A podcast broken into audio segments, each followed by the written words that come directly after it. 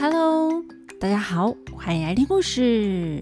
我是果果老师。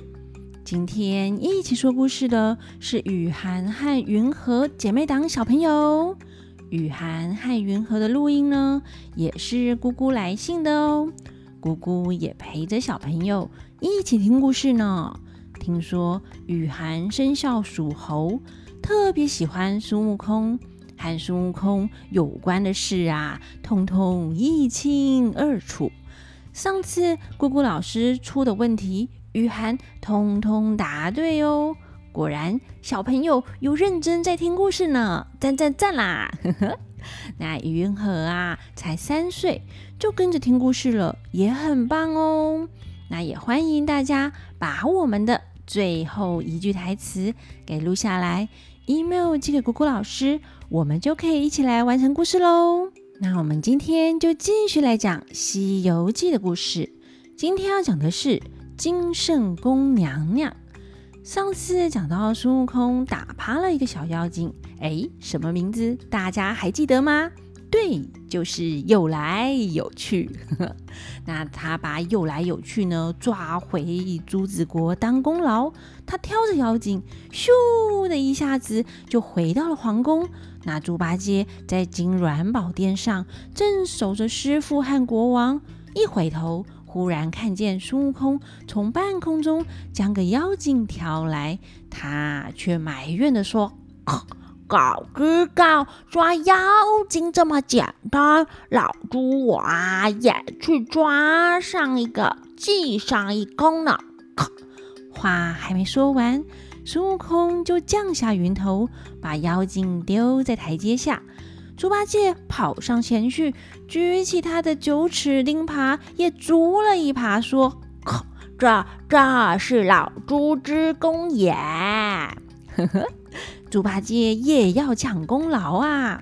那孙悟空就说：“那个妖精啊，早就断气啦，要猪八戒别忙了。”那猪八戒笑着说：“啊，原原来挂啦，难怪啊，猪他也不动动嘞。”孙悟空要猪八戒去请师傅出来，他有事要回报。唐三藏走出来后。孙悟空把一封战书揣在唐三藏的袖子里，说：“师傅啊，收下，别让国王看见。”正说话间，国王也过来了，迎着孙悟空说：“神僧孙长老来了，抓妖精的事怎么样了？”孙悟空用手指着说：“啊，那台阶下的不就是妖精吗？被我老孙打杀了也。”国王见了说：“对，这是妖精没错，但却不是赛太岁。赛太岁啊，寡人亲眼见过他两次，身长丈八，面有金光，身如霹雳，哪里是这样的矮小啊？哦，对耶，有来有去是五短身材的小妖精啊。那孙悟空啊，就笑着说。”陛下认得啊，这果然不是赛太岁，这是一个报事的小妖精，撞见我老孙就先打死啦，挑回来报个功劳。国王开心地说：“好，好，好，该算个头功。寡人这里啊，常派人去打探，但从来没有打个妖精回来的。神僧一出手就抓了一个回来。”真神通也，就叫啦，去去暖酒来为孙长老庆功。孙悟空说：“啊，吃酒还是小事啦。我问陛下，那个金圣宫娘娘离开的时候，可曾留下个什么信物啊？你给我一些。”那国王听到“信物”两个字，就想起了伤心事，忍不住失声痛哭，边掉眼泪边说。啊，那那时候啊，正在过端午节，赛太岁来抢人，寡人为了百姓献出了金圣宫，根本就没有机会道别，什么信物香囊都没有留下，我只能苦苦的思念啊。孙悟空说：“啊，陛下别难过啦。那娘娘既然没有留下什么信物，那他在宫里可以有什么心爱之物啊？给我一件也可以啦。国王就问啦：“你要这个干嘛呢？”孙悟空说：“那妖王啊，实在也有神通。我见他放烟、放火、放沙，果然难收服。就算收服了，又怕娘娘不认得我，不肯跟我回朱子国。必须是得他平日心爱之物一件，他才会相信我，我好带他回来，所以才要带去啊。”哎，孙悟空想得真周到啊！我们也要学起来哦。如果啊有不认识的人出现在学校，要带小朋友回家，说是爸爸妈妈请他来帮忙接小朋友的，大家会相信吗？嗯，这时候呢，我们要学孙悟空哦，要请他拿出证据来证明真的是爸爸妈妈请他来的。我们有听故事啊，才不会随便被拐走呢。那我们回到故事哦，国王就说啦。朝阳宫里梳妆台上有一双黄金宝串，原来是金圣公手上戴的。只因为那天端午要绑五色彩线，所以才拿下来。这个啊是他心爱之物，如今收在盒子里。寡人一见这东西，就想起了他，又难过起来。孙悟空说：“啊。”陛下，先别说这些话啦，先将黄金宝串取来。国王就命人取出黄金宝串，交给孙悟空。那孙悟空接啦，就套在胳膊上，然后后跳上筋斗云，咻的一声，又来到了麒麟山。这次啊，他没有心情看风景，专心寻找那妖精洞府。正在找路，忽然听到哎，有人说话哎，那孙悟空啊就停下来，仔细的观看。原来那谢之洞口看门的大小妖精，算一算，大约有五百多名，在那里紧紧密密的排排站。里头有虎将雄狮能变化，豹头彪帅弄精神，苍狼多猛烈，赖象啊更骁勇。狡兔乖张抡剑戟，长蛇大蟒跨刀弓，连猩猩呢也能说人话哎，就是一对妖精大军啊！孙悟空见了不敢前进，抽身回头就走。哦，难道是怕他吗？当然不是啊！他走到那个打死小妖精的地方，在草丛里找出了黄旗铜锣。迎着风，念着咒语，就摇身一变，变作那有来有去的模样，乒乓的敲着锣，踏着大步，一直向前走来。走走走，走到那谢之洞，正想要看看洞口的状况，就听见星星说话啦：“哎，有来有去啊，你回来啦！”孙悟空只得回答说：“啊，回来啦。”星星说：“啊，那你快进去啊。”大王爷爷正在剥皮亭上等你回话嘞。孙悟空听了，就拽开步，敲着锣走进前门里。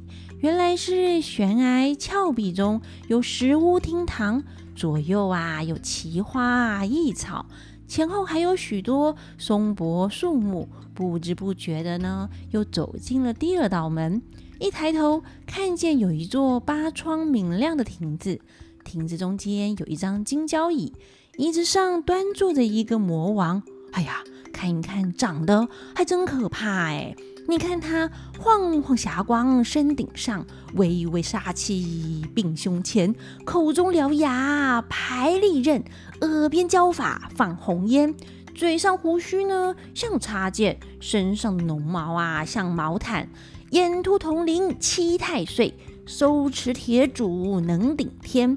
孙悟空见了，就故意耍任性啊！他也不管礼貌不礼貌的，就撇开脸，朝着外面，只管着敲锣。那妖王就问他：“你来啦？”孙悟空不回答。那妖王又问啊：“有来有去，你来啦？”孙悟空还是不理他。那妖王上前扯住说：“啊，你怎么到了家还敲锣？问你话又不回答，为什么？”孙悟空发起脾气来说：“啊，什么？为什么？为什么？为什么？我说我不去，你就叫我去。走到那里呀，只见无数的人马排成了阵势，见了我，都对我叫着抓妖精，抓妖精，抓妖精的，把我啊推推扯扯，拽拽拉拉，抓进城去。见了那国王，国王就说要斩了我。哎，幸亏呀，有大臣说。”两家相争，不斩来时。哦，就是两个国家打仗的话，会有一个共识，不会杀对方派来传话的使者。那我们回到故事，孙悟空继续说：“那国王就饶了我，收了战书，又押出城外，在他们军队前打了我三十大板，才放我回来。他们不久后就要来这里和你交战嘞。”妖王说。啊，这样说是你吃亏了，怪不得问你话都不回答。孙悟空说：“就是啊，吃大亏啦，我的腿还在疼嘞，所以才没回话。”妖王问：“那他那里有多少人马？”孙悟空说：“哈，我也被吓晕啦，又被他打怕了，哪里会注意到他有多少人马？只见那里声声兵器排列着。”什么弓箭刀枪盔甲战袍干戈剑戟哦？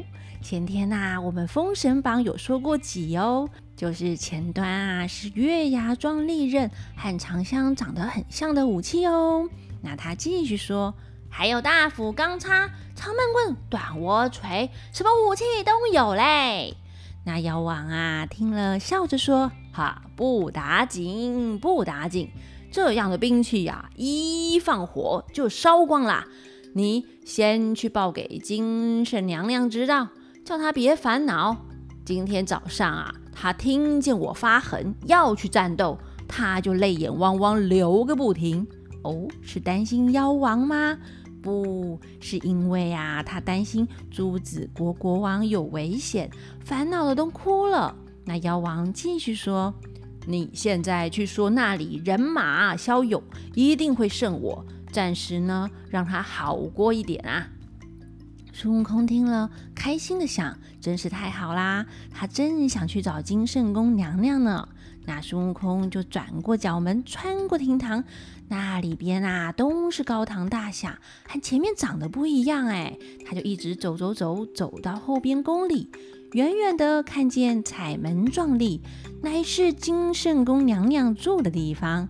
那孙悟空一进去里面，就看见有两排妖狐妖鹿，一个个啊都化成美女的样子，在旁边服侍着。正中间坐着那个娘娘，手啊托着下巴，两眼滴泪，果然是天生丽质，美丽娇艳。她懒得化妆。头发散落着，不打扮，那耳环首饰也都不戴。他咬着嘴唇，皱着眉头，眼里都是泪水。他的心里呀，只想着朱子国国王，恨不得能逃离这个天罗地网呢。那孙悟空就上前打声招呼：“见喽！”那娘娘说：“哼，你这个泼村怪，十分无礼。”想当初我在那朱子国里和国王同享荣华富贵时，那太师宰相见了就跪伏在地上，不敢看我。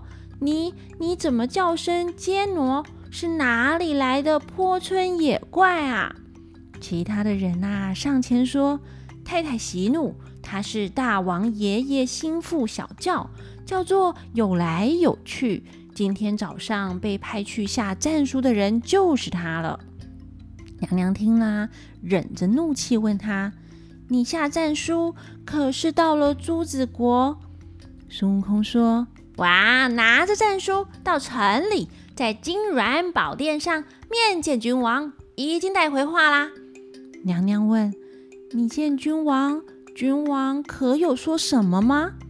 孙悟空讲。那君王啊，准备作战的事，刚才已经和大王说了。只是那君王想念娘娘，有一句话特地来禀告。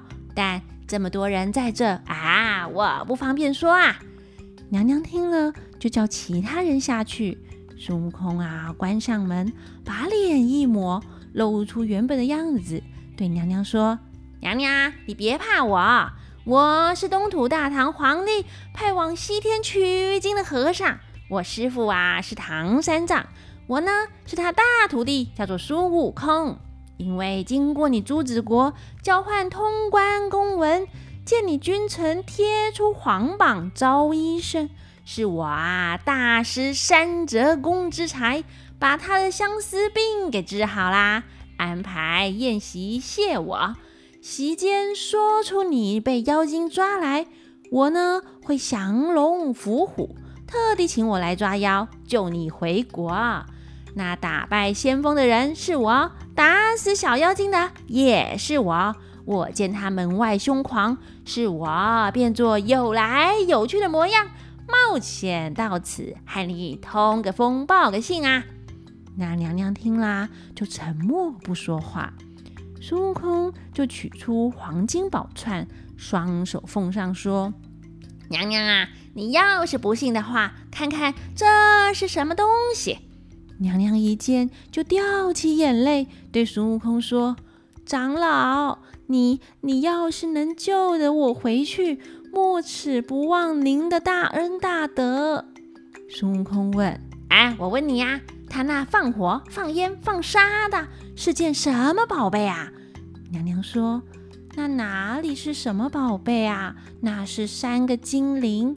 他将头一个晃一晃，有三百丈火光烧人；第二个晃一晃，有三百丈烟光熏人；第三个又晃一晃。”有三百丈黄沙迷人，烟火啊还不打紧，只是那黄沙最毒要是钻入人鼻孔就伤了性命呢。